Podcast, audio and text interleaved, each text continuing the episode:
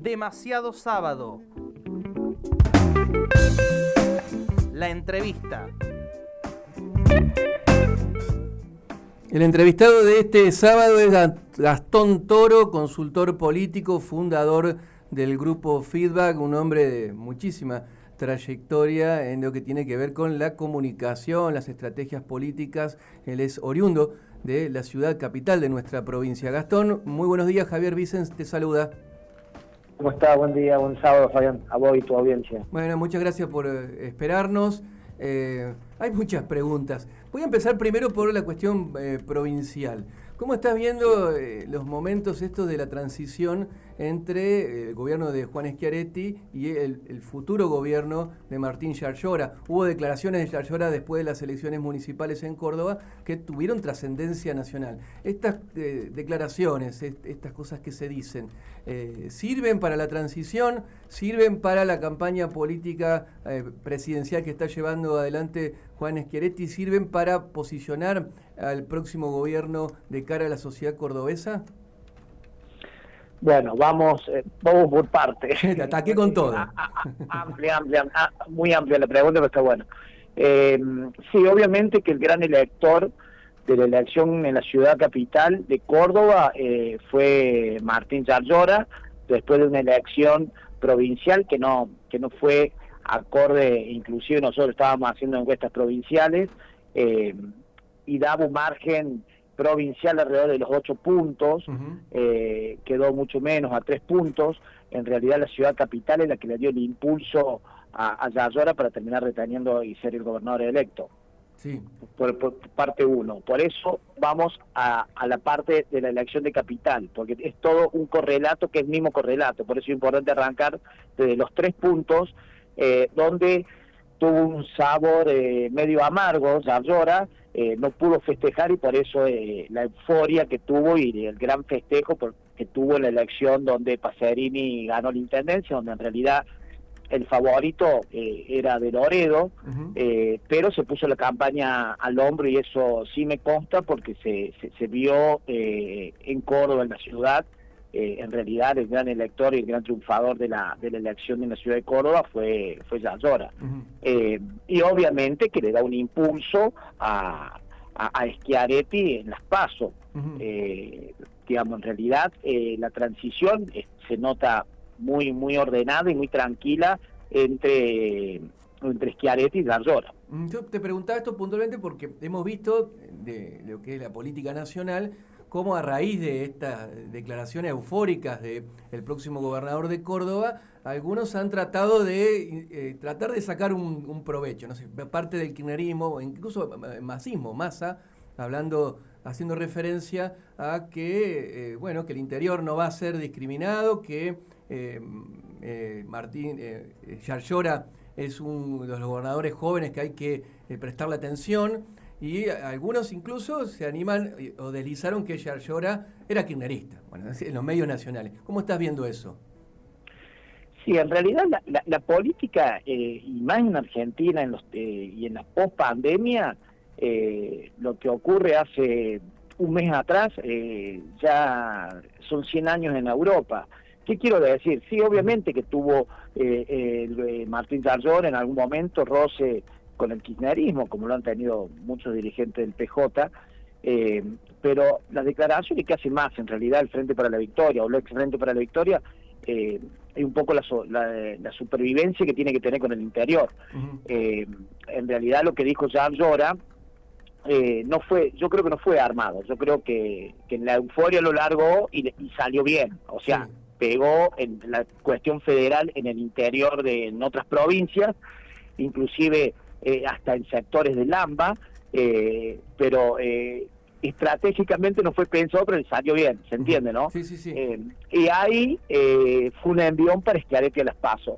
Más allá del kirchnerismo no le queda otra que que no no no que no no agredirlo, no pegarle a un gobernador electo como Yarlora, porque en realidad eh, la atracción de votos, inclusive en, la nación, en la provincial, se vio eh, el Alessandri, el candidato Federico Alessandri, sacó eh, menos que la izquierda, 2,3 puntos, así, digamos, y nosotros estamos viendo la provincia y el, digamos, Massa no, no cruza el 8% en la provincia de Córdoba, eh, van a tener una elección muy pobre y, vamos a, hacia una elección nacional en octubre donde va a haber, eh, digamos, tres puntos, una mesa con tres patas, va a terminar siendo, ¿no?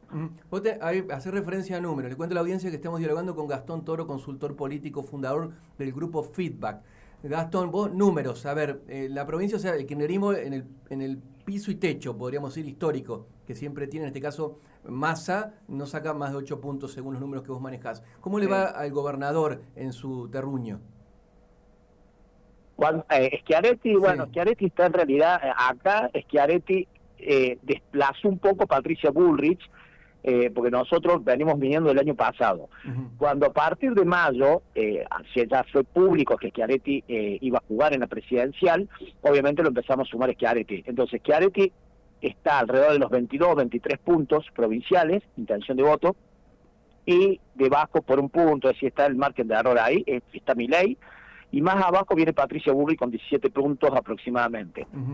¿Y la reta? Mucho más lejos. No, la reta está en 2%. La reta ¿2%? No, sí, inclusive en Mendoza hemos hecho encuesta provincial y la reta tampoco nos llega al 4%.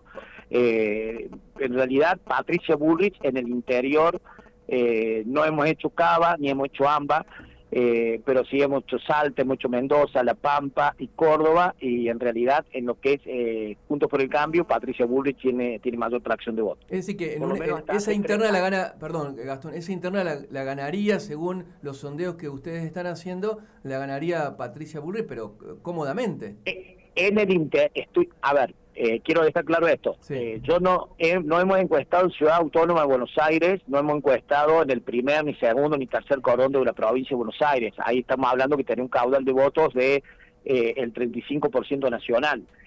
estamos diciendo, pero sí se puede ver en el mapa después en las pasos. en el interior, en las provincias, tiene mayor tracción de votos Patricia Bullrich. Eh, eh, buen día. Te quería hacer una, eh, este, una consulta con respecto al, margen de error de la encuesta, por ahí a la, a la variabilidad que hay en, en, la, en, en, en, lo que se prevé que puede llegar a pasar en las elecciones.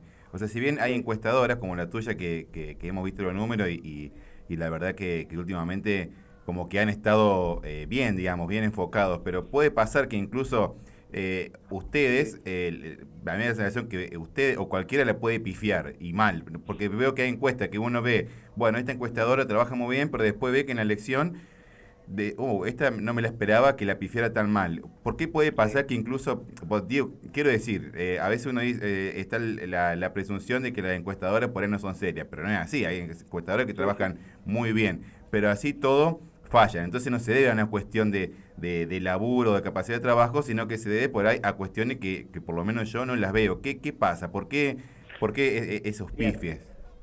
Bueno, el tema de las encuestas es un debate que yo vengo planteando, eh, digamos, dentro, a nivel nacional, inclusive en Latinoamérica, nosotros hemos participado, yo participé en dos presidenciales en Perú, es decir, un debate que lo hemos extendido en Latinoamérica, pero lo estoy haciendo muy fuerte a nivel nacional, ¿dónde están los que hacemos presenciales que obviamente son más costosas, más riesgosas, mucho trabajo, mucho estrés, mucho capital material, capital urbano, y están las online o en telefónica, en redes, eh, que obviamente que esas las están haciendo el 80, el 85% de las agencias.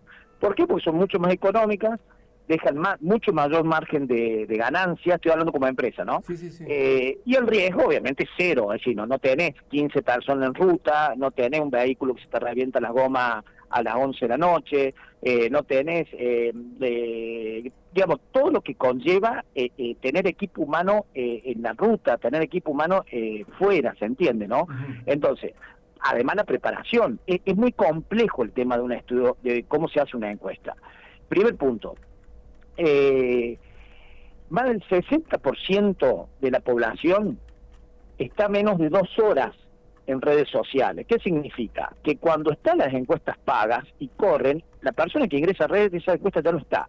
Pero por otro lado, quien contesta una, una encuesta o se pone a, contestar una pregunta es porque tiene alguna cuestión militante o alguna simpatía política. Es distinto al estudio de campo donde se aborda al, ciudadano. Pero por otro lado, eh, la segmentación se hace distinto, el trabajo eh, es, muy sociológico, la preparación a los encuestadores eh, es distinta, se hace un trabajo con psicólogos sociales, o sea, es muy complejo preparar un estudio de campo. Por, bueno, ahí te contesto la diferencia, ¿no? Sí, sí, está claro. Que somos, que, que somos la minoría, los que salimos con estudios de campo, te vuelvo a reiterar, a mí me, yo tengo tres vehículos. Eh, la empresa mía tiene tres vehículos. Cada vehículo tiene un capital de 10 millones de pesos. Son eh, boxer, eh, master, eh, coordinadores, equipo de handy. No sé, tenemos 40 equipos de handy. Coordinadores, notebook para los data enter cuando salen a otra provincia. es, es muy costoso el armado de todo un operativo. Entonces somos pocos, ¿por qué? Porque en realidad el riesgo y todo lo que conlleva. Pero eso por un lado.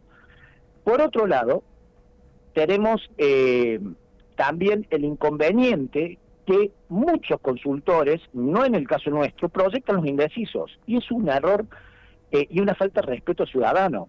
¿Por qué? Porque la sociedad está tan cambiante, está tan decepcionada, está tan enojada en la pospandemia, agravado en Argentina por la crisis económica y social, eh, donde cualquier impacto de una noticia nacional eh, te quiebra el bloque indeciso donde antes, por ejemplo, doy un ejemplo, antes de la pandemia, cinco días antes de la elección, nosotros nunca nunca los indecisos eran más del 7, 8, 10%. Ahora estás al día de la elección o tres días antes de la elección y tenés un cuarto de la población indecisa. ¿Se entiende? Sí, un montón. Bueno, esa es la realidad hoy de la sociedad. Y yo no te puedo proyectar al indeciso porque la imagen positiva es a De Loredo y eso significa que votan a De Loredo. No, no significa que votan a De Loredo. Ni a Yardora, ni a Schiaretti, ni a Milei. Eh, una noticia, por ejemplo, en la foto de juez solo esperando eh, por la movida que hizo Schiaretti con la reta que se iba a pasar junto por el cambio, le jugó muy en contra a Yardora eh, días antes de la elección. Por ejemplo, te doy un ejemplo de algo que le afectó y le quebró algunos votos, algunos puntos seguramente a en la, elección de gobernador. ¿Qué quiero decir con este ejemplo? Que hay muchos factores, porque además ustedes son comunicadores al igual que yo, y sabemos que está, estamos en una bisagra historia, histórica de la sociedad, que es la hipercomunicación, que significa que hoy la sociedad es autárquica, que hoy la sociedad se, se informa lo que quiere y cuando quiere y está en la mano, en un celular. Eso no existía hace 10 años atrás, 8 años atrás.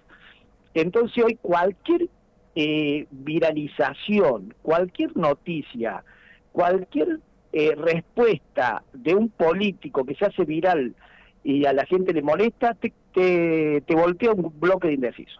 Claro, o sea, te, inclina el voto hacia un lado o hacia el otro.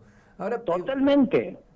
Déjame hacer una generalización, si se puede, eh, del votante. Bueno, el votante en general, o el votante medio. ¿Cómo llega el votante medio a esta elección de agosto? ¿Y ¿Cuáles son las demandas? ¿Por dónde pasan sus eh, problemas? ¿Por dónde pasan, si es que lo estás eh, midiendo, lo están analizando? ¿Por dónde pasa la, insatisfacción? ¿Cuáles son los problemas que ves? Sí, bien. Primero, la elección que está esperando el ciudadano argentino es la de octubre. Aclaro esto. Se le da bola al, agosto. No, no, no. Todo el mundo dice, sí, el caudal de votantes fue el 60% en Córdoba. Sí, en todo el país está siendo bajo el caudal de votantes y lo va a hacer. ¿Por qué? Porque la gente está, eh, está apesadumbrada, está enojada, está eh, muy decepcionada. La palabra, eh, además de dolida, además que la heladera está vacía, además, pero es como que ya, por eso está el fenómeno Milay, que otro tema ese. Entonces la gente está esperando, y yo siempre lo digo en las entrevistas, en Argentina todavía no hubo un eh, problema social de estallido en las calles porque hay elección presidencial. Si acá no hubiera elecciones presidencial, esto hubiera estallado ya hace rato en la República. O sea, ¿hay algo de esperanza en el votante? No, no, no, no, no, no, no, no es esperanza, es el látigo que va, que va a tener el ciudadano en octubre. O sea, va a votar para castigar. Pero totalmente. Cuando a ver vos ves que un Milley eh, hoy cruza todos los grupos etarios. Milei empezó con el grupo de los jóvenes, lo que en algún momento tuvo incidencia la cámpora y el kirchnerismo que tenía el bloque joven, bueno, ahora lo tiene Milei. Pero Milei ya es transversal, ya está en todos los grupos etarios. No estoy diciendo que va a ganar Milei, estoy diciendo que Milei es una persona que llega a la segunda vuelta, o seguramente puede cruzar la segunda vuelta. Eh, pero ¿qué puede, puede ir a... Perdón, que te interrumpa Gastón. Se puede ir a un balotaje, ley, ¿es probable? Sí, sí, sí, ley, Bullrich. Acá hay mucho voto bronca, por eso me decís. ¿Qué está esperando la gente? La gente está esperando octubre. La gente, y van a ver, y, y que quede grabado, que va a votar el 70-75%, entre el 70 y el 75 va a ir a votar en octubre. A las PASO es una interna dentro de los partidos, donde va a haber una participación, quizá va a rondar el 60, 62%. Eh, no, no, no digo que no sean im- importantes las PASO, pero en realidad la gente está esperando eh, un, un porcentual importante de la sociedad está esperando octubre, está esperando la elección presidencial. Eh, y obviamente que así ahí va, va a hacer sonar el escarnio a la clase política, obviamente. Ujú. Ah, O sea, ahí ah, si va a hacer sonar el escarnio. eh, el, oficialismo tiene todas las de perder, entonces. O sea, un candidato sí, masa que totalmente. ministro de Economía con 120 de inflación eh, no, no- no es competitivo. No hay, a ver, yo no conozco, no- a ver, me encantaría un debate de este tema con cualquier otro analista, pero no conozco, no conozco en el mundo, en la historia del mundo, un candidato que haya ganado con inflación y con, y con hambre. Así no conozco una persona que haya ganado, no conozco en la historia del mundo que haya, haya ganado un candidato con hambre. Sí. Es decir, con un país eh, con inflación como la que tenemos, con heladeras vacías, con problemas económicos, no, no, no, no conozco. Ahora, para, para, No, te, te- te interrumpo ahí. Si llega con todo eso, sabemos, el- es el diagnóstico, la situación real de cómo vive el, el- el votante, el ciudadano en Argentina. Ahora, si enfrente, eh, muchos dicen, si enfrente a Massa está Patricia Bullrich o está Milei, hay mucha Sí. gente que se va a tapar la nariz y va a ir a votar a Massa. Por eso, cuando yo hablo de una mesa con tres patas, estoy hablando de esas tres patas. Las tres patas es eh, el oficialismo. A ver, la elección que vamos a ver en octubre, cuando digo octubre, porque la elección es la madre de todas las batallas de octubre. Hacia adentro de los partidos, obviamente que son las pasos, porque, bueno, principalmente el, Juntos por el Cambio, que tiene que tiene la gran interna, pero sacando las pasos, la madre de todas las batallas de octubre. Eh, va a ser distinta al resto de las presidencias, porque no va a llegar un bipartidismo. Eh, va a ser ahí cualquiera, cual, digamos, quien junte entre 25 y 28 puntos eh, llega a, a- va, va a estar competitivo un balotaje. No va a haber una elección de 40, 45 puntos como hemos visto antes. Entonces, el Frente para la Victoria o el ex Frente para la Victoria, Unido por la Patria, como se llaman ahora, eh, seguramente ellos tienen un, van a tener un piso nacional de más de 20 puntos. Claro. En Córdoba, que no crucen el 8, es otro tema, pero ellos, a ver, tienen eh, grandes lugares en el corno urbano, eh, hay provincias, aunque no, no tienen mucho caudal de votos, pero ellos seguramente, el, el, el frente, digamos, eh, el kirchnerismo va a tener, que Massa va a tener eh, una elección de alrededor de los 25 puntos, un poquito más.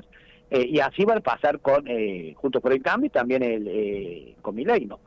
Ujú. Bueno, Gastón, una pregunta para, para cerrar y agradecerte por estos minutos que nos ha brindado. Eh, respecto de, de, de mi ley, no sé si vos eh, tenés alguna, alguna apreciación o datos Sí. para compartir. Eh, digamos, todavía sigue sonando fuerte que mi ley tiene chance de entrar en segunda vuelta, pero digamos, esa, esa, eh, esa impresión o esa sensación no se tradujo en los distritos, en las elecciones, en los diferentes distritos, donde mi ley creo que donde mejor le fue fue en La Rioja y estuvo un porcentaje bajo también. ¿Cómo, Sí, es que- eh, ¿cómo le explicas a eso? ¿Cómo si hay alguna Sí, bueno, no explicación? tiene nada que ver. No tiene nada que ver. tiene nada que ver. No tiene nada que ver, porque en realidad son sellos de otras. Así, en realidad, a ver, la sociedad como está votando en la República Argentina este año es para aplaudirla. Es decir, inclusive si uno analiza fríamente, y mira que yo en Córdoba tengo clientes del justicialismo, clientes de Juntos por el Cambio, en distintos sectores, en distintos lugares del interior de la provincia. Hay inclusive eh, encuestas contratadas también por Yayora eh, en, la presiden- en la provincial. Ujú. Pero te quiero decir que no tengo lineamiento político obviamente con ninguno. Pero a ver, ¿cómo votó, por ejemplo, el cordobés? Eh, en Córdoba es un, es un ejemplo cívico. Es decir, votó gobernar una cosa, eh, legislati- los legisladores departamentales votó otra cosa y hasta seleccionó por primera vez los tribunos de cuentas. Entonces, ¿qué quiero decir? Y te respondo esa pregunta llevándotela a mi ley. Lo de Milei es un fenómeno social, puede ser Milei como puede ser Pepe, como puede ser Pedro Castillo de izquierda metido en el Amazonas, eh, que fue presidente y ahora está, eh, que salió, ganó la presidencial hace dos años en Perú y, ahora está preso. Eh, o puede ser el presidente de izquierda de Chile, que ganó también porque fue el antivoto, eh, y en realidad al otro año en la constituyente de Chile perdió. O sea, la gente, eh, no, no, ya, ya no es una cuestión ideológica. Mi ley es un antivoto. Mi ley lo que está encausando es más de un tercio de la población que está enojada, muy enojada, eh, y de pronto vos le decís, o vos le preguntás en un focus group a ese ciudadano, pero usted sabe, por ejemplo, que un candidato como Javier Milei quizás no tenga la cantidad de funcionarios para cubrir todos los cargos en una en una en una en un gabinete nacional que necesita alrededor de 15.000 habitantes. ¿Y sabe que te responden? No nos interesa. Queremos, queremos que esto termine y que se termine implosionando porque así no se puede seguir en Argentina. Entonces, ese es el concepto en el imaginario que hay en la sociedad. Como si no hubiera día después. Sí, la gente ya está, eh, a ver, eh, tocó fondo. Entonces, eh, en el imaginario que, a ver, estuvo Macri, bueno, está bien, estuvo cuatro años. Sí, la verdad que no estuvo, no, no fue del todo bien. el kirchnerismo, 20 años, y este es el país que tenemos un desastre. Y bueno, entre, está todo explotado, vamos a probar con otro, vamos, vamos digamos, esa es, la concepción. Por eso lo de Milay es un fenómeno. Y por eso te nombre eh, Pedro Castillo en Perú eh, como al presidente de Chile, que son ideológicamente opuestos, pero no es una cuestión ideológica lo de Milay. Es lo que se llama el antivoto. Gracias Gastón por esta comunicación. No, no, gracias a ustedes. Que tengas buen fin de semana. Pasó por la entrevista de Demasiado Sábado Gastón Toro, consultor político de la ciudad de Córdoba, fundador del grupo Feedback. Bueno, vamos con un poquito de música. Vamos.